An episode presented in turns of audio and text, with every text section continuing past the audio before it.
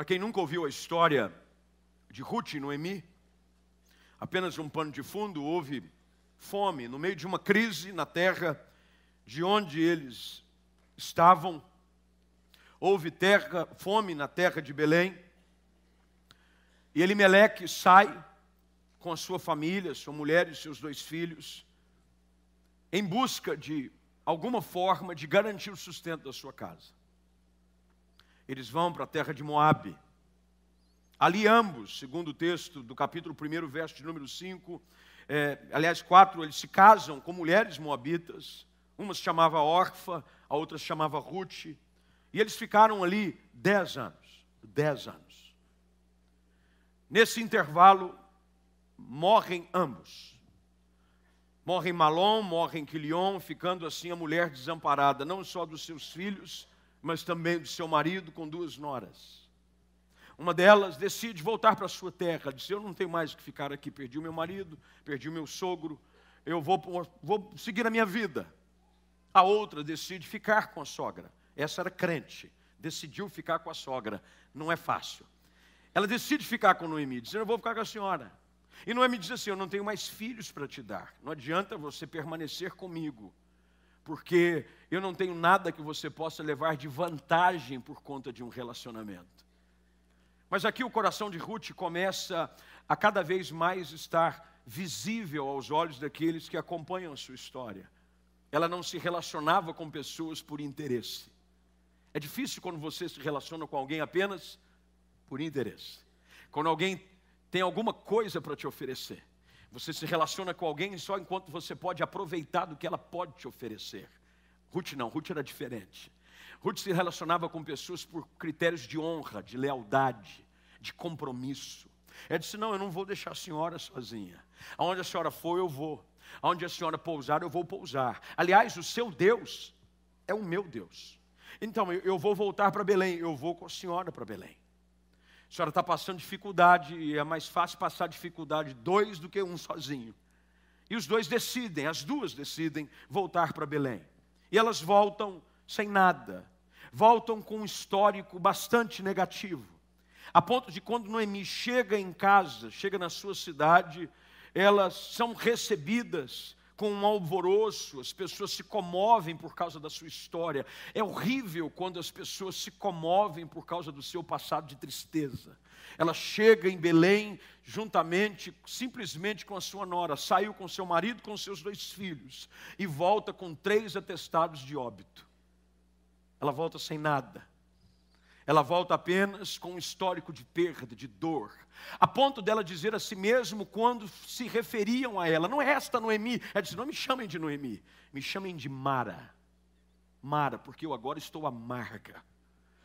Eu, eu perdi o gosto da vida. E, e, e por conta da situação e do problema, elas entram num momento de indefinição. Mas Ruth, Ruth, ela decide fazer algo para ajudar. Você pode se conformar com a tragédia ou você pode fazer algo para sair dela. Tem algumas coisas na vida que não adianta você lamentar pelo leite derramado. Já ouviram falar dessa expressão? Para de chorar o leite derramado. Algumas coisas que já passaram não tem como a gente mudar. O que a gente pode fazer é uma atitude hoje, transformar não só o nosso presente, mas mudar a perspectiva de futuro. E Ruth diz assim: Olha, é, é, deixa eu fazer algo, eu vou buscar alguma forma para tentar colocar sustento dentro de casa. E havia uma lei, uma lei mosaica, de que as viúvas poderiam rebuscar nos campos. Rebuscar era que durante o período da cega, da colheita, os, aqueles que trabalhavam na colheita do campo buscavam, no caso, espigas de milho, trigo, e aquilo que caísse no chão, uma parte, não poderia ser coletado, era para ser deixado para as viúvas. Ruth sabia, pela orientação que havia recebido da sua sogra, disse: Olha, eu sei que nós podemos pelo menos contar com essa lei que favorece o povo, a viúva. Então Ruth, e é o texto, eu só estou fazendo um pano de fundo para você entender o contexto daquilo que nós vamos falar hoje à noite. Ruth finalmente chega para Noemi e disse: Olha, deixe-me ir ao campo eu vou apanhar espigas atrás daquele que me favorecer. Eu estou vivendo da gentileza dos outros. Alguns momentos na vida em que você não tem perspectiva, você só vive na dependência da compaixão, da misericórdia, da graça. Algo de diferente vai acontecer. Eu preciso sair, mas eu não sei nem o que, que eu vou trazer para casa. É aquele período que talvez você esteja enfrentando de desemprego. Você vai sair para fazer algum bico. Eu vou tentar fazer alguma coisa. Eu vou, vou me coçar. Eu vou tentar fazer algo para mudar a minha realidade. Eu vou, eu vou me esforçar para quem sabe encontre generosidade da parte de alguém para mudar a minha realidade. E o texto diz que ela, ela vai. E quando ela vai, há um encontro marcado pela parte do Senhor na vida dessa moça. E aqui nós vamos identificar algumas questões que são presentes na história, não só dessa mulher, Ruth, mas na história de dezenas e dezenas de pessoas nas Escrituras Sagradas, mas também exemplificada nos nossos dias hoje. Quem sabe você pode ser uma testemunha presente daquilo que nós estamos falando hoje à noite. É interessante que no curso da nossa vida é importantíssimo você aprender a ouvir as vozes corretas aprender a ouvir a voz correta. Se você não ouvir a voz correta, você vai sempre fazer as escolhas erradas. Quando você segue o conselho errado, você toma decisões erradas. Mas se você tiver conexões corretas, se você ouvir as pessoas certas, você vai alcançar o destino correto. Há uma conexão. Deus, todas as vezes que quer mudar o destino de alguém, Ele estabelece conexões. Deus coloca alguém no caminho de alguém. Deus faz com que os caminhos se cruzem. Talvez você deve ter falado ou ouvido a respeito de alguma história, seja na sua casa ou mesmo a sua, de que você encontrou-se com alguém e por conta daquele encontro os nossos caminhos se cruzaram e por conta daquele encontro e por conta de uma pessoa que nos apresentou, a minha vida foi mudada porque Deus todas as vezes que vai mudar o destino de uma pessoa, ele estabelece conexões divinas. Ele coloca pessoas certas. Tanto é que nós sabemos muito bem de que tudo aquilo que acontece na nossa vida vem da parte do Senhor. Mas você tem que concordar comigo, é, e eu espero, de que não há nada que aconteça na sua vida que venha com um cheque endossado pelo próprio Deus. Todo favor vem através das mãos de alguém. Deus usa pessoas para nos abençoar. É Deus quem nos abençoa, mas Deus, na sua infinita misericórdia e graça, Ele usa conexões, pessoas, para fazer com que a provisão do Jeová Jirê chegue até a nossa vida. Deus é a fonte, mas Ele usa pessoas como canal de bênção para fluir através da nossa vida. Grandes coisas acontecem com relacionamentos certos. Quando você se relaciona com as pessoas certas, você está caminhando em direção a um romper diferente na sua vida. Um relacionamento, uma conexão abençoada, é um poder de Deus para realizar grandes transições na sua vida. Você pode dizer amém para isso? Eu posso garantir para você, você está a uma conexão divina, de uma grande mudança na sua vida. Uma conexão. Quando Deus quer te levar a um novo patamar, a um novo lugar, Ele vai colocar na sua vida pessoas que servem como uma chave para mudar o seu destino, mudar a sua direção. O seu norte é transformado. Eu tenho aprendido sempre que pessoas são pontes que nos conectam com o propósito divino na nossa vida. Pessoas são pontes que nos conectam com o propósito divino na nossa vida. Eu creio em pessoas que destravam o nosso potencial. Pessoas que, quando entram na nossa vida, conseguem tirar de nós algo que nós nem sabíamos que tínhamos para oferecer. Pessoas que enxergam na nossa vida a capacidade de que há algo diferente dentro de nós, esperando para ser colocado em prática. Se você estiver perto de pessoas certas, elas vão poder levá-lo a um lugar diferente. Mas não se esqueça, da mesma forma como Deus usa pessoas certas para te levar a um lugar melhor, o diabo usa da mesma estratégia. O diabo coloca pessoas erradas no seu caminho exatamente para impedir com que você caminhe em direção ao melhor tempo da sua vida. Eu conheço gente que diz assim: depois que Fulano começou a andar com Ciclano, hum, não prestou.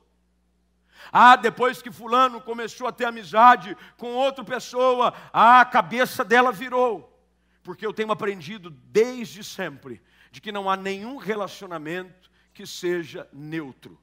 Todo relacionamento, ou ele me abençoa, ou ele me leva para mais perto de Deus, ou ele me tira da presença de Deus. Há pessoas que têm esse poder de gerar em nós um sonho e de colocar para fora algo que Deus depositou no nosso coração. Eu não sei se você se lembra ou já leu a história de que quando Maria, já tendo recebido a visita de um anjo dizendo que ela seria a mãe do Salvador, vai visitar a sua prima chamada Isabel. E o texto em Lucas, capítulo 1, versículo de número 44, diz que com a saudação de Maria, o bebê dentro do ventre de Isabel pulou. Tem gente que você encruza com ela e os seus sonhos vibram dentro de você. É gente que você fala com ela e ela te faz acreditar que dias melhores virão. É gente que você está passando por um dia difícil, uma semana difícil, uma estação difícil na sua vida, mas quando você se encontra com ela, ela consegue te ajudar a enxergar de que aquilo que Deus falou a seu respeito não venceu, não caducou, vai acontecer. E desse encontro você sai melhor, você sai acreditando em coisas que você não acreditava. Mas existem pessoas que abortam sonhos tem pessoas que entram na nossa história e nos levam a pensar de uma forma errada. Quando nós olhamos para a história de Ruth, Ruth é levada dentro de um contexto totalmente contrário. Mas a história dessa mulher muda por causa de um encontro. Um encontro o encontro com um homem, um homem que ela não sabia, algumas eventualidades, supostas casualidades da vida. Ah, que coisa interessante, o texto diz, lá no verso de número 3, que por casualidade ela entrou na parte que pertencia a Boaz. Queridos, mas quando você está com o teu coração alinhado com o propósito de Deus, Ele dirige os seus passos. Deus vai te colocar com conexões corretas, em nome de Jesus. Você pode dizer amém para isso? Deus vai colocar pessoas certas no seu caminho. Normalmente, quando as, as pessoas pedem para que eu ore, dentro de contextos mais definidos, algumas pessoas pedem para orar pela família, outras pedem para orar pelo trabalho, outros pela empresa. Normalmente eu coloco dentro da minha oração esse ingrediente. Eu coloco, Senhor, coloca na vida dessa pessoa as pessoas corretas. Tira da vida dessa pessoa as pessoas erradas, porque uma conexão errada complica todo o seu futuro. Eu conheço gente que tinha um futuro brilhante, mas se relacionou com quem não devia e pôs tudo a perder. Mas eu conheço gente que, aos olhos das pessoas, não tinha nada de bom à sua espera no futuro, mas por conta de uma conexão divina, começou a caminhar em direção ao melhor tempo da sua vida. Conexões divinas. É muito importante você saber com quem você anda, mesmo porque você é a média das cinco pessoas com que você mais convive. As cinco pessoas que você mais convive vão forjar o seu caráter, vão forjar a sua forma de pensar, vão te ajudar a desenvolver qual é o seu estilo de vida. Por isso que uma conexão divina, um relacionamento poderoso, tem o poder de mudar a sua realidade. Ah, eu conheço tantas histórias, tantas histórias de pessoas que por conta de um encontro, de algo que você achava que era usual, que era comum, mudou o curso da sua vida. Eu me lembro muito bem de que quando eu estava, e eu já citei isso aqui algumas vezes, mas dentro do contexto é importante que eu use como exemplo mais uma vez. Eu me lembro que quando eu estava traduzindo para um pastor é, aqui no, no, Brasil, ele veio falar para um encontro de pastores da, da, denominação, da Igreja do Nazareno, e eu, por falar o inglês, normalmente eu traduzia para as pessoas, foi me pedido mais uma vez que eu traduzisse para essa pessoa. Mal sabia eu que enquanto eu estava traduzindo para essa pessoa, Deus estava realizando uma conexão divina. Depois de três dias traduzindo para essa pessoa, eu vim então a receber um convite para fazer um doutorado fora do país, com tudo pago, com todos os livros pagos, com moradia paga, com salário pago para estudar. Por quê? Porque Deus faz conexões divinas. Quando você descansa o seu coração no propósito de Deus, na lealdade, na fidelidade, você não precisa ficar fazendo arranjos. Eu fico preocupado com pessoas que querem fazer arranjos arranjos por interesse. Eu vou me relacionar com aquela pessoa, porque eu me relacionando com aquela pessoa, ela tem algo que possa me oferecer. Eu vou me relacionar por aqui, porque você vai tentando montar um quebra-cabeça. Eu gosto de pessoas que entregam o seu futuro nas mãos do Senhor e pede, e de uma forma totalmente entregue, diz ao Senhor: Senhor, coloca na minha vida as pessoas que estão ligadas ao meu futuro, pessoas que possam me levar mais próximo daquilo que o Senhor sonhou para mim. Eu me lembro quando conheci é, é, o doutor William Douglas. Eu falava essa semana com o pastor Daniel Antônio sobre, é, e já refletindo sobre essa mensagem, como essas conexões, elas alavancam o teu futuro. Havia, por aquelas ações sobrenaturais e inexplicáveis de Deus. Meu cunhado, que é do ramo jurídico, é, já há muito tempo trabalhando e dando aula em cursinho, e dando aula em TV Justiça, muito envolvido com essa questão de, de, de justiça, irmão da minha esposa. Disse: Olha, tem um juiz federal que gostaria de te conhecer. Eu falei: Me conhecer? Mas que, que, não, ele quer te conhecer, ele quer te conhecer, ele quer te conhecer. Eu falei, não, vamos conhecer, não tem problema nenhum. Não, mas ele não para de me ligar, ele disse que vai estar em Campinas essa semana. Ele vai estar ministrando num jantar da Adonep. E ele perguntou se você não poderia ir até o, o jantar da Adonep, pelo menos no final, porque ele queria te conhecer, te dar um abraço. E por favor, faça isso, porque eu não aguento mais ele me ligar. Falei, ah, tudo bem, vou fazer. Me lembro como se fosse hoje. O jantar da Donep foi ali no tênis clube, na Coronel Quirino. Cheguei, e você pode até pensar, deixa eu dizer uma coisa para você, não ignore algumas coisas que Deus coloca no seu caminho. Há uma frase, um ditado popular que diz o seguinte: cavalo selado só passa uma vez. Eu poderia muito bem, ah, eu tenho mais o que fazer, final de noite, eu vou lá num negócio, não conheço, conheço ninguém, eu vou fazer o que lá? Mas eu fui. Fui no final do jantar, Cheguei, ele estava já conversando com outras pessoas, estava assinando alguns livros. Ele, eu cheguei sem ele me conhecer, fui na direção de disse assim, prazer, eu sou Flávio Valvassoura. É, meu cunhado pediu para gente, ele falou, poxa, que coisa boa, tal, eu tinha ouvido falar de você, e tarará, e conversa daqui, conversa de lá, e nem jantar eu consegui, porque se eu conseguisse jantar eu ganhava alguma coisa no dia. Ele já tinha jantado, e eu saí com fome. E eu disse, muito bem, ah, pega meu telefone e tudo mais. E aí começou um relacionamento que a princípio parecia que não ia produzir nada. De repente a amizade foi se estreitando. Ele veio ministrar aqui algumas vezes, ministrou no Summit. Até que um dia eu estava em casa, ele me, ligou e disse assim: O que, que você acha da gente escrever um livro junto? Eu falei: Eu acho uma boa, só que eu não tenho, viu? Olha para mim. A síndrome de Gideão começa a tomar conta da gente. Eu sou mais pobre, a minha tribo é a menor, eu não sei nada disso aí, o senhor é best-seller, como é que eu vou escrever alguma coisa com você? Ele disse, não, não, não, mas eu senti um desejo no meu coração, de nós escrevermos um livro a quatro mãos. Ele falou, tudo bem, vamos lá, vamos tentar, vamos ver o que sai, eu falei para ele. E por conta de uma conexão, Deus nos fez escrever um livro, se tornou best-seller, 12 semanas na revista Veja, e por conta disso, editoras me procuram, assinei um contrato com a Mundo Cristão, está saindo um livro novo agora. Por que, que eu estou dizendo isso para você? Porque Deus muda o destino de pessoas por conta de conexões. Conexões divinas te levam ao lugar que Deus sonhou para você. Mas eu conheço gente que tinha tudo para viver uma vida abençoada, até mesmo dentro da igreja, mas começou a se relacionar com quem não devia, começou a namorar com quem não devia. E por conta disso, o futuro maravilhoso que Deus tinha para você foi colocado em risco e você hoje ouve apenas falar de uma forma lamentável a respeito daquela pessoa. Aquela pessoa, olha, jogou a vida fora, se envolveu com quem não devia, começou a fazer coisas que não podia. Querido, para isso é importante que eu e você desenvolvamos na nossa vida aquilo que a Bíblia chama de discernimento espiritual. Sabe por quê? Porque por trás de toda pessoa há um espírito. Eu vou repetir. Por trás de toda pessoa há um espírito. O homem carnal age no espírito da carne.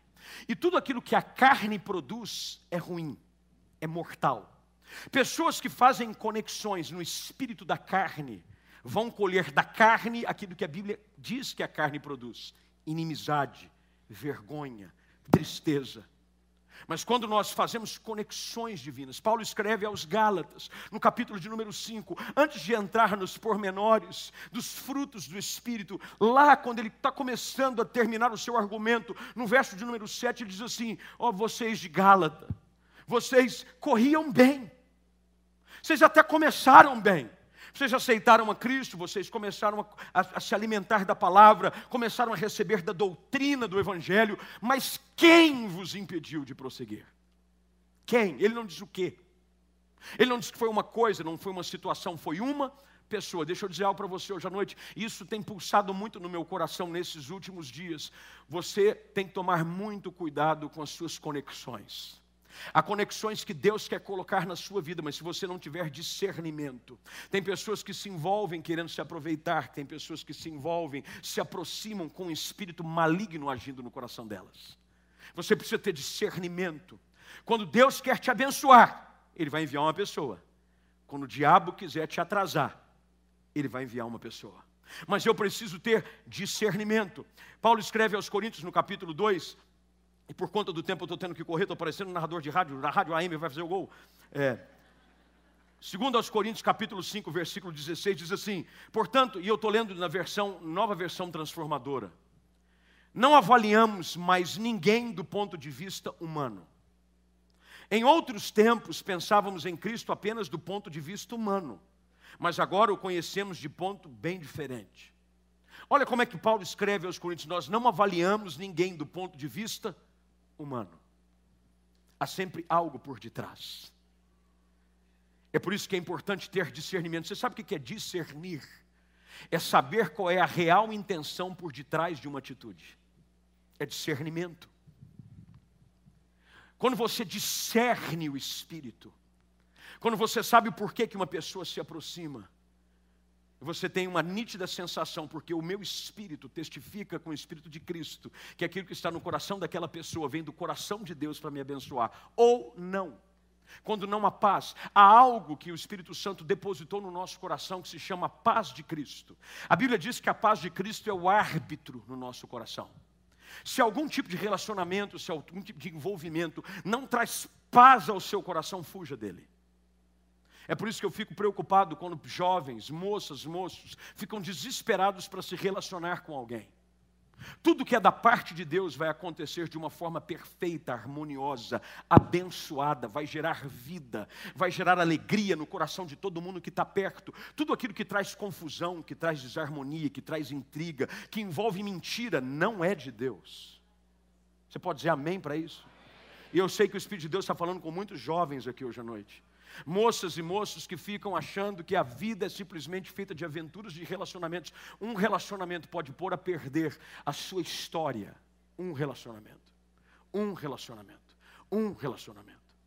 Você precisa ter essa sensibilidade daquelas pessoas que podem ou não participar da sua vida. Queridos, eu vou ser muito sincero com vocês, eu não permito qualquer pessoa participar da minha vida. Eu compartilho a minha vida com todo mundo, mas participar da minha vida não é qualquer pessoa que participa. Eu não ouço qualquer pessoa. Eu não abro a minha intimidade para qualquer pessoa. Você precisa aprender a cuidar do ambiente mais precioso que é a sua intimidade. É pessoas com que você abre o seu coração, é pessoas com que você se relaciona. Eu conheço gente, e aprenda algo. O pastor Márcio Valadão, num dos, cada, acho que foi no Casa de Zadok, que ele veio ministrar aqui há uns dois anos atrás, ele falou sobre traição. Ele disse: Sabe por que as pessoas são traídas? Porque elas abrem o coração para a pessoa errada. Normalmente você trai, aliás, você é traído pelos de perto. Você nunca vai ser traído porque está longe. Porque é os de perto que conhecem a sua intimidade, é os de perto que conhecem os segredos do seu coração, é os de perto que sabem onde você vai estar. Jesus foi traído num jardim aonde somente os seus discípulos sabiam que ele estaria, dentre eles Judas. Você tem que tomar cuidado. As pessoas carnais, elas alimentam os nossos medos.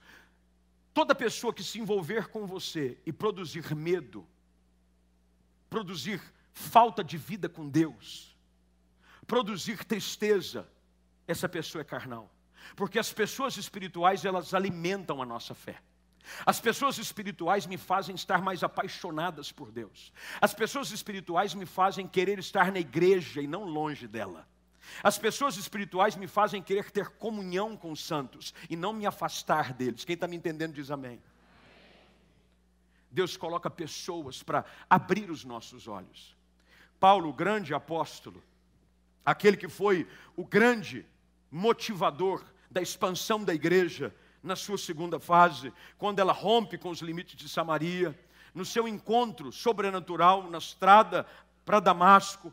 Ele vê uma grande luz, ele cai, os seus olhos ficam cegos, ele não consegue enxergar. E Deus podia muito bem ter mandado um anjo no lugar onde Paulo estava, que era a rua direita.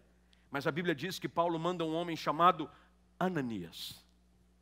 Este homem entra na história de Paulo. E olha que coisa interessante, eu pedi para o pessoal colocar na tela para mim. Por favor, põe na tela. Fazia tempo que eu queria fazer isso e não conseguia mais. Na tela, por favor. Vamos, gente, na tela, Atos 9. Vocês estão dormindo aí? Murilo. Aí, Atos 9, 11. Num momento de grande mudança da vida de, de, do apóstolo Paulo, Olha o que, que, o texto diz, verso número 11. Então o Senhor lhe ordenou: dispõe-te, vai à rua que se chama direita, e na casa de Judas procura por Saulo, a apelidade de Tarso, pois ele está orando. Versículo 12. E viu entrar um homem chamado Ananias, e ao impor-lhe as mãos para que recuperasse a. Pessoas de Deus abrem os nossos olhos. Pessoas de Deus nos fazem enxergar as coisas direitas sob a perspectiva de Deus. Pessoas carnais fecham os nossos olhos. Pessoas carnais colocam escamas sobre os nossos olhos. Ah, querido, como é importante você hoje ter essa, esse despertamento. Eu quero, a minha oração nessa noite é que essa palavra possa produzir no seu coração aquilo que Ananias produziu no coração de Paulo naquele dia, seja um abrir de olhos, para que você enxergue as coisas da perspectiva de Deus. Nós precisamos de pessoas que entram na nossa vida, que oram por nós e que a influência delas faz com que as escamas dos nossos olhos caiam. Você já ouviu algum amigo dizer assim para o outro: abre o teu olho, abre o teu olho. Olha, se eu fosse você, eu abriria o olho. Como é bom ter pessoas que nos ajudam a enxergar a vida de Deus. Pessoas que entram na nossa história. A história de Ruth é totalmente transformada por causa de uma conexão ela entra nesse campo e o texto diz que, por casualidade, ela entra no campo que pertencia a Boaz, que era da família de Elimeleque, o seu sogro. Ele era aquele que podia resgatá-la, ela podia ir em qualquer outro lugar. Tão importante quanto a pessoa, é importante você estar no lugar certo. Você já deve ter ouvido alguém dizer assim: essa pessoa estava no lugar errado na hora. Já ouviu essa expressão ou não? Eu gosto de aplicá-la no inverso. Eu creio que Deus coloca pessoas nos lugares certos, na hora certa, com pessoas certas.